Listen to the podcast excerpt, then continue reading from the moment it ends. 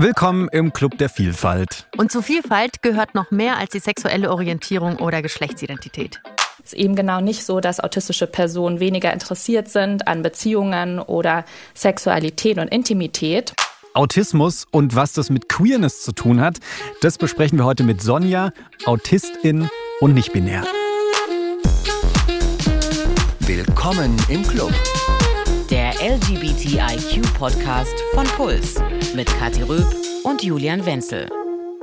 Erstmal lassen wir euch ein paar Rosen da oder welche Blumen auch immer ihr präferiert und gerne mögt. Vielen lieben Dank, weil durch euch kommen wir nämlich immer auf Themen, die wir gar nicht so auf dem Schirm hatten. Jo, also Kathi und ich, wir sind zwar queer, aber wir sind zum Beispiel beide in Bayern aufgewachsen, haben beide studiert. Also wir leben beide so ein bisschen in einer ähnlichen Bubble und stellen uns dann natürlich so ähnliche Fragen. Und da fallen uns manche Themen gar nicht erst ein, einfach weil sie nicht so, naja, in unserem Alltag sind. Voll. Und wir sind zum Beispiel auch neurotypisch. Ha!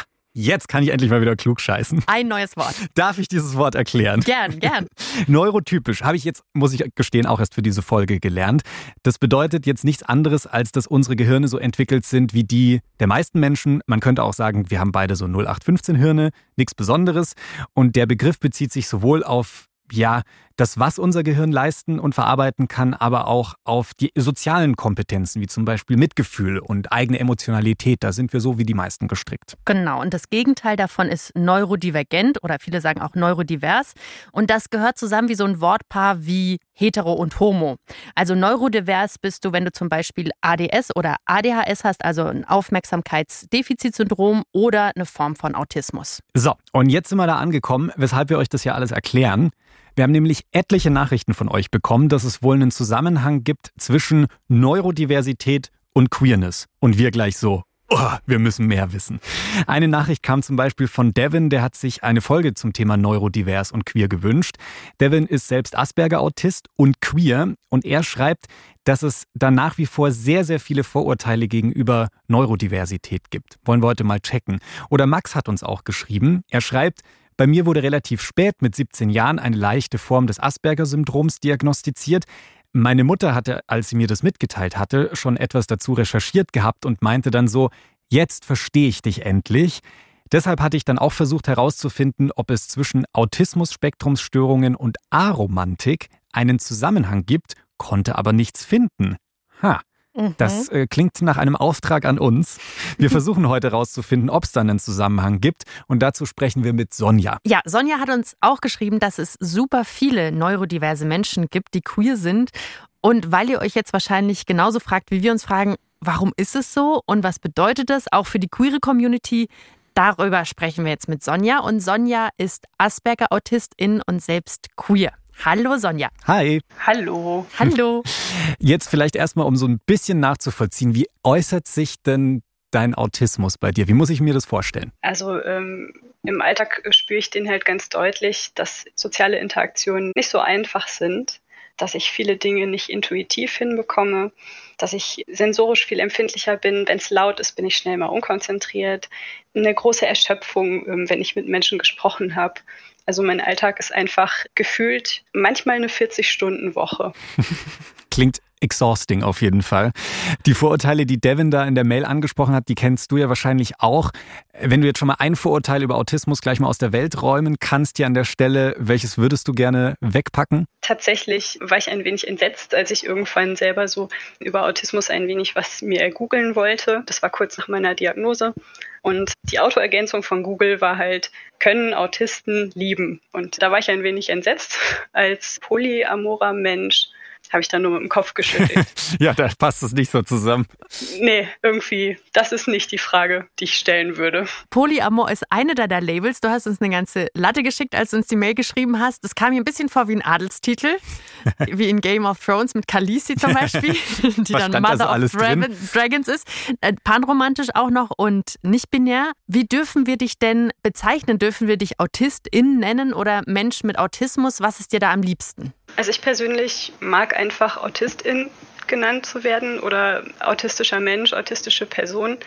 Mensch mit Autismus finde ich ein bisschen problematisch. Das ist so ein bisschen begründet in der Idee, dass man ja eigentlich nett sein wollte zu den Autisten und gesagt hat, na, wir betonen mal, dass ihr Menschen seid. Das fand ich ein bisschen überflüssig, weil ich meine, ich gucke morgens an mir runter und ja, ich sehe einen Menschen.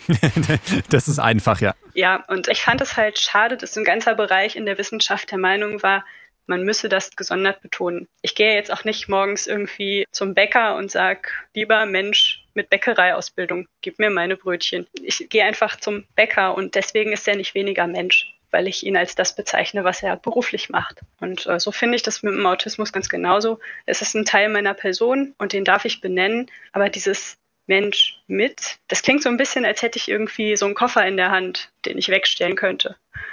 Und das ist nicht so. Ich habe jetzt so ein paar Definitionen gefunden. Da wird Autismus oft sehr medizinisch definiert, also pathologisiert. Da steht zum Beispiel, Autismus ist eine komplexe und vielgestaltige neurologische Entwicklungsstörung. Was hältst du von Definitionen wie dieser jetzt? Ja, es gibt ja ganz viele Begriffe in den Definitionen, die ich schwierig finde. Also es fängt an bei Behinderung, Störung oder Beeinträchtigung. Da ist schon was dran. Aber wie das auch viele Menschen mit körperlicher Behinderung sagen, die Behinderung liegt ja nicht in mir, sondern mein Umfeld behindert quasi mich. Insofern finde ich den Ansatz, dass einfach Gehirne unterschiedlich funktionieren, schon ein bisschen charmanter. Ich sehe aber schon, warum das nötig ist. Also äh, bestes Beispiel ist einfach, wenn äh, Menschen schwanger sind, finde ich immer wieder spannend. Das wird ja über die Krankenkasse abgerechnet. Schwangerschaft ist jetzt aber nicht gerade unsere Definition von Krankheit. Nee. Und trotzdem muss es aber ja irgendwie ins System. Und insofern verstehe ich, dass das irgendwie sein muss, um auch Förderbedarfe festzustellen, um auch letztendlich, wie auch in meinem Fall, ähm, eine Therapie zu erhalten oder Unterstützung. Aber schön und hilfreich, auch gerade im Kampf gegen Diskriminierung, sind die Begriffe natürlich nicht. Mhm. Ich schätze mal, dass viele, die uns jetzt zuhören, schon mal eine Coming-out-Erfahrung gemacht haben oder vielleicht kurz davor sind oder auch noch einen krassen Respekt haben, zum Beispiel aus Angst vor den Reaktionen. Wie ist denn das so bei dir, wenn du dich äh, als Autistin outest? Fällt dir das leicht, das mit den Leuten zu sharen? Im privaten Bereich total. Und auch nicht zuletzt, weil ich in einer super safen Bubble unterwegs bin. Ein bisschen anders sieht das aus im beruflichen. Also da gibt es schon auch durchaus Menschen, die ähm, eine gute Ausbildung haben, die dann berichten, dass zum Beispiel im Jobcenters dann heißt, ja, ähm, Behindertenwerkstatt, ne? Mhm. Und so ein bisschen Angst, dass da Vorbehalte kommen, dass man da bestimmte Jobs nicht empfohlen bekommt, ähm, die ist schon da. Jetzt bist du ja nicht nur Autistin, sondern du bist auch noch zusätzlich queer. Jetzt können wir dich hier gleich mal so ein bisschen zu einem Unterschied befragen. Wie reagieren die Leute, wenn du dich als Autistin outest oder als queer? Gibt es da einen Unterschied? Ja, ich kenne durch das panromantisch oder pansexuell sein die Klassiker, die ihr auch in der Bi-Folge so schön beschrieben habt. So, wenn man das mal sagt, dann kommt gleich sowas wie ja, hast du Bock auf einen Dreier oder so, das kenne ich schon. Aber grundsätzlich sind die Leute da, also sie wissen zumindest irgendetwas. Es gibt, wie ihr gesagt habt, die Fälle, wo mir ganz krasse Stereotype entgegenschlagen. Es gibt aber auch die Fälle, wo mir absolute Unwissenheit entgegenschlägt. Also wenn ich das dann benenne und dann habe ich so ein Fragezeichen im Gesicht gegenüber vor mir und die sagen, hä? Und was heißt das jetzt für mich? Das heißt also, die Leute wissen weniger in der Regel über Autismus, als wenn du dich als queer outest. Ja, und äh, noch ein spannender Unterschied, den ich auch ein bisschen mm, ja, beleidigend finde, ist, dass manchmal die Reaktion kommt, oh, das tut mir aber leid. Kann ich nicht viel zu sagen, also kann man so stehen lassen. Da gibt es nichts, was einem leid tun muss. So. Nee, nicht so richtig. Maximal, dass meine Umwelt mir schon ein bisschen mehr Steine in den Weg legt, vielleicht, aber ja nicht die Tatsache, warum das so ist. Dieses Unwissen, das du gerade angesprochen hast, das war auch in der Forschung ganz lange so. Das ist sehr, sehr spannend, zumindest was die Sexualitäten angeht. Und darüber habe ich mit Lena Herrmann gesprochen und sie hat einen Master in Psychologie, promoviert an der Uniklinik Hamburg-Eppendorf und beforscht den Zusammenhang zwischen Gender und Neurodiversität im Kindes- und Jugendalter. Und ich habe sie gefragt, warum man in der Forschung erst in den 90er Jahren die Sexualität von Menschen vom autistischen Spektrum ernst genommen hat. Ich glaube, das geht total viel mit Vorurteilen einher, die es lange über autistische Personen gab. Also zum einen und das sieht man ja auch immer noch in der Forschung, hat man ja ganz lange angenommen, okay, Autismus ist irgendwie etwas, was Männer vielleicht haben und hat ganz viel über Asperger dann auch geforscht und damit einher ging auch häufig ein Vorurteil einfach, autistische Personen sind irgendwie Einzelgänger, also bewusst männlich hier, die auch wenig Interesse haben an Beziehungen und Romantik und Sexualität. Damit hängt auch ein bisschen zusammen, wie das erforscht wurde. Also dass Personen zum Beispiel gefragt wurden, ob sie Interesse hätten an Beziehungen zu dem anderen Geschlecht, in Anführungszeichen. Es ist eben genau nicht so, dass autistische Personen weniger interessiert sind an Beziehungen oder Sexualität und Intimität. Ähm, sehr lange Zeit ist man davon ausgegangen. Und das hat natürlich dann auch die Forschung geprägt, in welche Richtung man gefragt hat. Also einfach, weil die falschen Fragen gestellt wurden, sind da Leute lange davon ausgegangen, dass Menschen mit Autismus keine Sexualität haben. Das finde ich schon crazy. So aller, du stehst nicht aufs andere Geschlecht? Ja gut, dann hast du halt eben gar keine Sexualität. Ganz toll. Und diese Stereotype begegnen die heute auch noch, Sonja, oder? Ja, schon. Mehr in, in Nachfragen gekleidet. Manchmal auch so ein bisschen verschämt, aber schon. Und wie ist es in der queeren Community? Also wird da die Sexualität von Autistinnen manchmal nicht so ganz ernst genommen oder so ein bisschen belächelt oder so? Oder wie ist es da? Kann ich schwer sagen, weil ich halt wenig Zugang wirklich habe. Also ich kenne privat noch ein paar queere Menschen. Was mir aber auffällt, ist, dass so medial und auch auf Social Media so diese Verknüpfung relativ wenig bekannt zu sein scheint. Also so medial dargestellt sehe ich es halt gar nicht. Es ist äh, eine absolute Unsichtbarkeit an der Stelle. Und das fand ich halt schade, dass ich da irgendwie nie Vorbilder hatte und das auch nicht dargestellt gesehen habe. Jetzt haben wir ja ganz viele Nachrichten bekommen, so dass es offensichtlich sehr viele Menschen gibt, die queer sind und auch Teil der neurodiversen Community. Kennst du viele autistische Leute, die selbst auch queer sind? Ich kenne ein paar andere neurodivergente Menschen, nicht unbedingt AutistInnen. Und es ist zum Beispiel auch so, dass mein Therapieplatz mittlerweile wirklich Interesse daran hat, auch eine Selbsthilfegruppe für AutistInnen einzurichten, die halt queer sind. Also der Bedarf ist auf jeden Fall da. In der Forschung macht man gerade so ähnliche Beobachtungen und Lena Herrmann hat mit Kindern und Jugendlichen zusammengearbeitet, die sowohl Autismus haben und trans sind.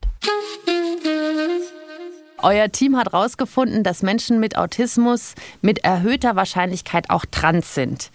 Haben euch die Ergebnisse überrascht? Nee, das reiht sich total gut eigentlich ein in das, was wir davor schon wussten. Also unsere Zahlen sind tatsächlich auch ein bisschen niedriger als in der Literatur weil aus der Forschung ist eben bekannt, dass Autismus häufiger bei transgeschlechtlichen Personen oder bei Personen mit Geschlechtsdysphorie vorkommt als in der Allgemeinbevölkerung und auch andersrum. Und genau das hat sich in unserer Forschung bisher auch gezeigt. Also die Häufigkeit lag hier ungefähr bei 5 bis 13 Prozent. Und in der allgemeinen Bevölkerung geht man davon aus, dass ungefähr 1 Prozent eine Autismusdiagnose haben. Und andersherum gab es auch ganz viele Studien, die untersucht haben, wie häufig autistische Personen gendervariant sind. Und hier hat man eben auch gesehen, dass autistische Personen häufiger gendervariant sind als Normstichproben. Okay, also 5 bis 13 Prozent, das ist schon eine Menge.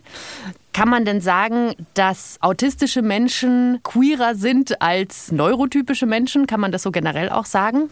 Wenn wir uns Queerness generell anschauen, dann zeigt sich eben auch, dass autistische Personen häufiger nicht heterosexuell sind oder andersrum ähm, häufiger bisexuell, homosexuell und asexuell als nicht autistische Personen. Was würdest du jetzt sagen, was könnten die Gründe dafür sein? Also es gibt viele Erklärungsansätze, die sind alle nicht besonders gut untersucht. Und wahrscheinlich ist es am Ende, wie so häufig in der Psychologie, irgendwie ein Mischmasch aus diesen verschiedenen Erklärungsansätzen. Aber was ich sehr plausibel finde und was beides erklären würde, also zum einen das Transsein, aber zum anderen eben auch zum Beispiel die erhöhte Homosexualität, Bisexualität und Asexualität, ist, dass autistische Personen häufiger outside of the box denken, wie man das so häufig sagt. Also weniger in diesen sozial vorgegebenen oder angelernten Schubladen und dass das eine Ressource ist, die ihnen einfach auch hilft, Cisgeschlechtlichkeit und Heteronormativität zu hinterfragen und für sich zu reflektieren und sich vielleicht auch ein bisschen freier selbst einzuordnen. Was sich nämlich auch noch in den Studien zeigt, ist, dass AutistInnen häufiger auch non-binär sind. Und ähm, das finde ich passt auch wieder total gut zu dem Erklärungsansatz zusammen, dass autistische Personen häufiger auch Schubladen oder Boxes reflektieren und diese auch durchbrechen, weil sie natürlich auch ähm, häufiger den Sinn hinterfragen von Ge Konzepten, wie zum Beispiel von dem Geschlechterkonzept, was ja häufig binär ausgelegt wird in weiblich und männlich. Und das würde, finde ich, auch erklären, wieso AutistInnen häufiger auch non-binär sind als nicht autistische Personen. Und andersherum könnte man ja auch nach Gründen suchen, wieso nicht autistische Personen so häufig hetero sind oder wieso sie so häufig cis sind. Das wäre natürlich die andere Denkrichtung, die damit auch zusammenhängt. Hm, nice, Lena. I like how you're thinking. Das gefällt mir einfach mal so ein bisschen den Spieß umdrehen. Äh, das haben wir auch schon mal gemacht. Und zwar, warum wird immer so die Frage gestellt, warum wir queer sind und nicht einfach mal der Rest befragt, warum seid ihr eigentlich hetero? So, erklärt doch mal. Yep. Äh, könnt ihr gerne auch mal nachhören in unserer Folge Warum sind wir queer? Das sagt die Wissenschaft. Und an der Stelle nochmal Grüße gehen raus an Max, der uns die Mail geschrieben hat und eben gefragt hat, ob es dann einen Zusammenhang gibt zwischen Aromantik und Autismus. Ich glaube, ist jetzt so ein bisschen beantwortet. Jawohl. Sonja, was sagst du denn zum Erkläransatz von Lena? Ich finde es großartig. Also genau dieses Spieß umdrehen ist total toll. Es gibt so viele ähm, Erklärungsansätze. Da wird immer erklärt, was geht denn nicht und was fehlt. Und ich finde es super schön, mal zu überlegen, was ist da Positives da was vielleicht auch eine Konsequenz hat. Voll, es geht oft so in die Richtung, wer hat mehr, wer ist besser, wer ist schlechter, irgendwie so eine Art menschliches Ranking zu erstellen. Dabei sind halt einfach alle ein bisschen unterschiedlich und die einen haben das, die anderen haben das und äh, da muss kein Ranking erstellt werden. So. Ja, genau das. Du hast jetzt erst ziemlich spät erfahren, dass du autistisch bist. Wann war das denn? Die offizielle Diagnose habe ich bekommen irgendwie Mitte 2019, also echt noch nicht so lange her. Und so den ersten Verdacht hatte ich allerdings auch schon viel eher. Wie ging es dir denn damit, als du dann wirklich so auf dem Papier bekommen hast, yo, Asperger-Autistin? Ja, das war zweischneidig. Es war natürlich die Erklärung so für ganz, ganz vieles, tatsächlich auch für mein Umfeld. Und ähm, auf der anderen Seite habe ich wahnsinnig Schiss gehabt, dass jetzt irgendwie auch ähm, Stereotype und Klischees und auch Ausgrenzung entgegenschlagen könnten. Das ist jetzt die eine Sache. Wenn wir jetzt aber mal auf die queere Community gucken, dann hast du ja auch vorhin gesagt, hey, so mit krassem Licht oder so, das ist irgendwie nicht so cool. Dann gibt es auch andere Menschen, habe ich rausgefunden, über die Recherche, haben Probleme mit zu lauter Musik oder so. Und jetzt denken wir mal an die Community und Gelegenheiten, in denen wir uns, bei denen wir uns treffen könnten. Das wäre dann zum Beispiel, keine Ahnung, Halligalli, Party, Lautmusik, heftiges Licht. Wie funktioniert es für dich zum Beispiel bei so einem CSD oder so? Gar nicht. Ich habe äh, mit, ich glaube, 19 Jahren mein erstes Festival, Musikfestival besucht und ich war danach drei Tage krank. Und ähm, am Ende bin ich jetzt durch die Therapie, weil ich jetzt halt auch weiß, warum ich danach drei Tage krank bin, so zu dem Schluss gekommen, es lohnt sich nicht, es ist die Sache nicht wert. Mhm. Gibt es denn dann überhaupt so in der queeren Community Veranstaltungen, in Anführungszeichen Partys, die für dich irgendwie cool sind? Was, was müssen die dann erfüllen? Also ich befürchte, alle Veranstaltungen, die das erfüllen, äh, laufen nicht mehr unter Party. ja, also es ist tatsächlich, also Lautstärke Licht ist echt ein Problem. Also es gibt halt so ein paar Versuche ähm, in der Schweiz und in, ich glaube, Großbritannien, dass man zumindest mal autistisches Einkaufen ermöglicht. Ja, das habe ich jetzt gelesen, dass, dass dann abends irgendwie mal eine Stunde oder zwei die Hintergrundmusik ausgeschalten wird, das Licht gedimmt wird. Das fand ich eine mega Idee. Ja, genau das.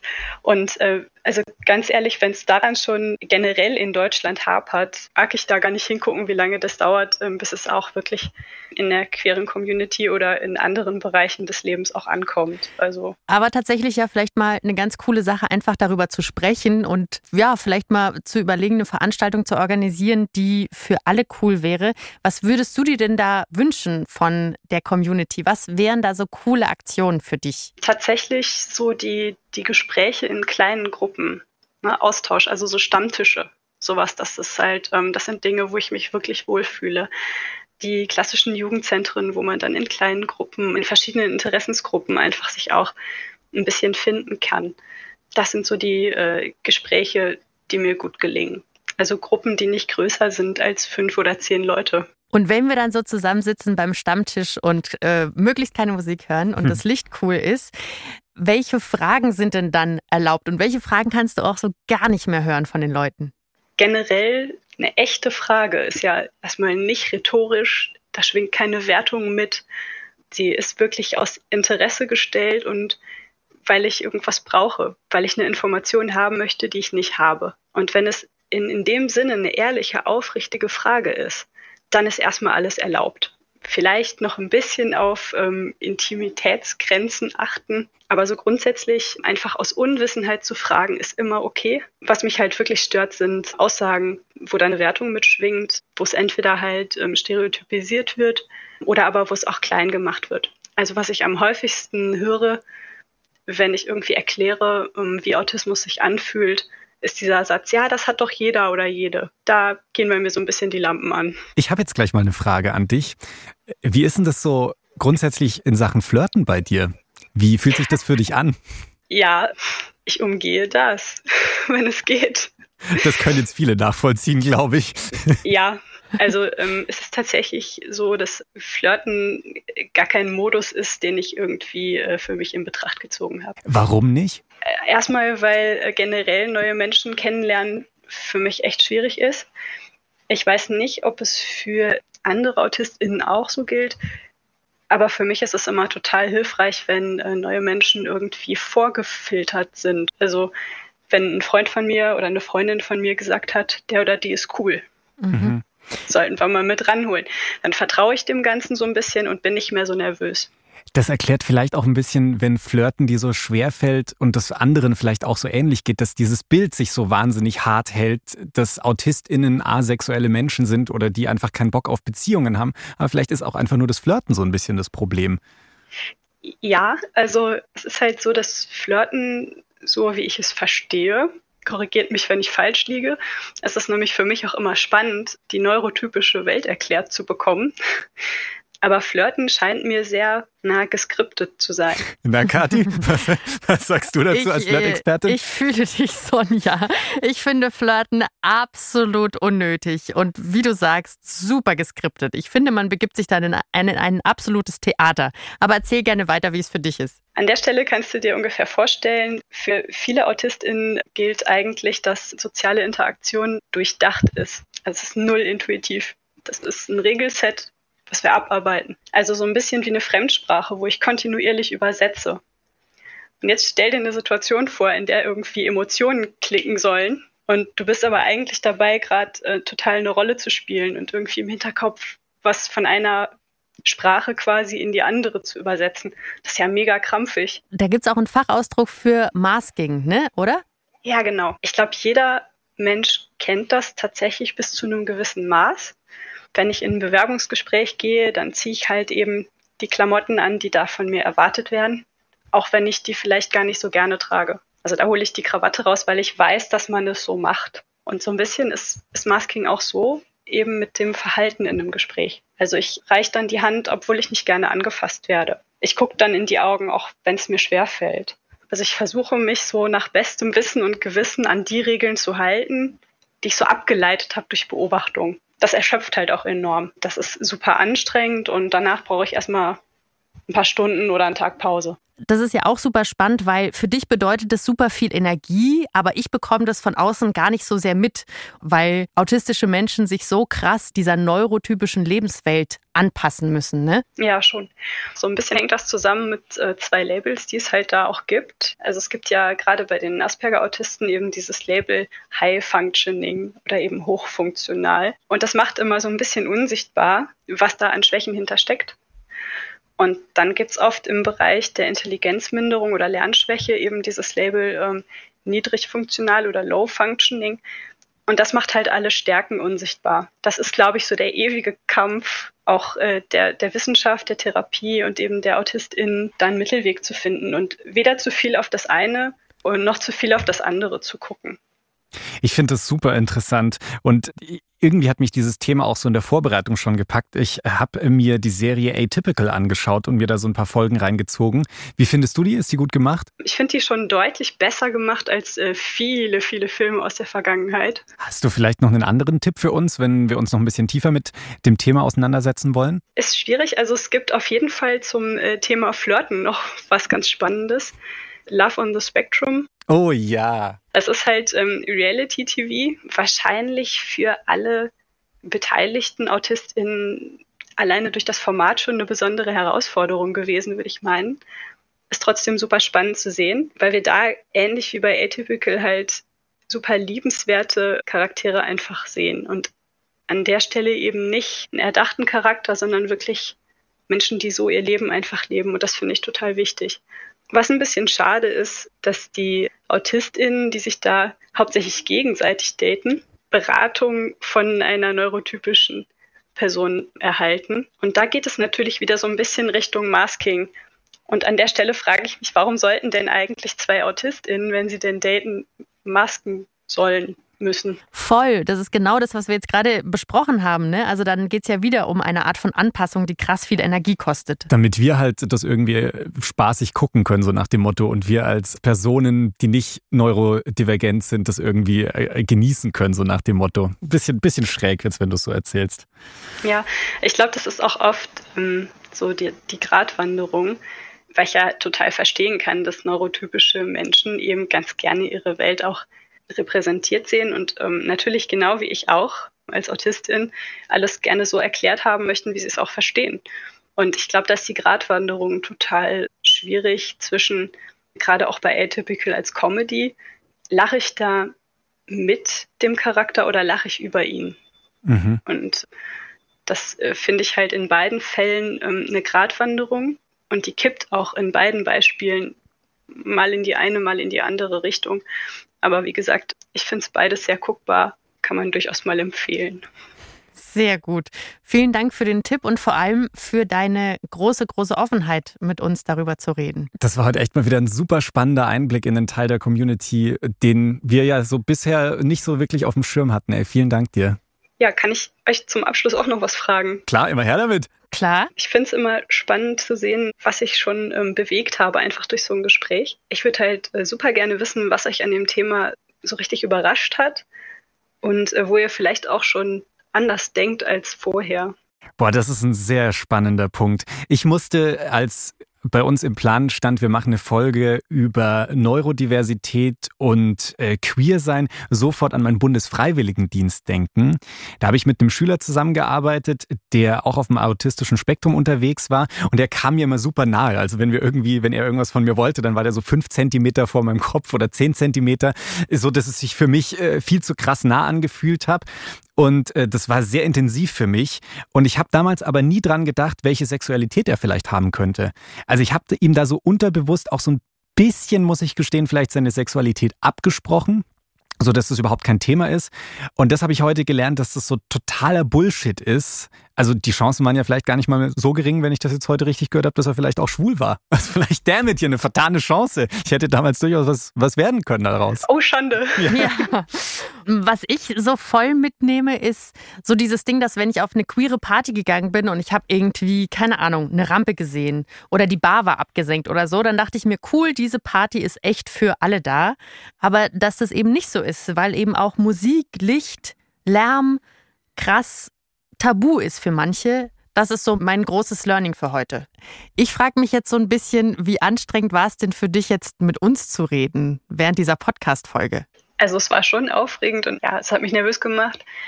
Und ich kriege eigentlich die Rechnung immer hinterher. Also ich habe so ein bisschen emotionale, verzögerte Verarbeitung. Das heißt, wahrscheinlich werde ich heute Abend da sitzen, mir das alles nochmal durch den Kopf gehen lassen, mich wahnsinnig freuen, aber auch um 8 Uhr abends ins Bett fallen und zwölf Stunden schlafen. Also das merke ich schon, dass das Kraft gekostet hat, weil eben auch positiver Stress mich viel mehr Kraft kostet als neurotypische Menschen.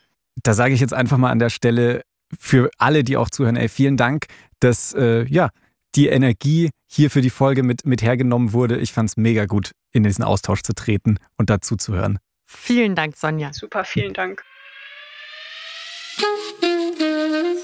Und jetzt zum Schluss haben wir noch eine Empfehlung für euch. Unser Kollege Frank Seibert, den ihr vielleicht als YouTube-Reporter vom Kanal Die Frage kennt, der hat jetzt auch neuen Podcast am Start. In dem spricht er mit Menschen, die wahnsinnig interessante und berührende Lebensgeschichten haben.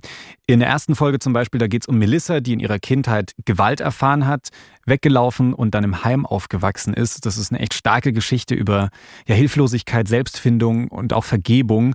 Hört also gerne mal rein. Bei Die Frage gibt es auf Spotify, in der ARD-Audiothek, halt überall da, wo es auch uns gibt. Und nächste Woche hören wir uns wieder. Da freuen wir uns schon sehr drauf. Bis dahin. Tschüss. Redaktion Mila Hahner, Kati Röb und Alex Reinsberg. Produktion Christoph Brandner. Sounddesign Benedikt Wiesmeier und Enno Rangnick. Grafik Christopher Roos von Rosen, Max Fesel und Fabian Stoffers.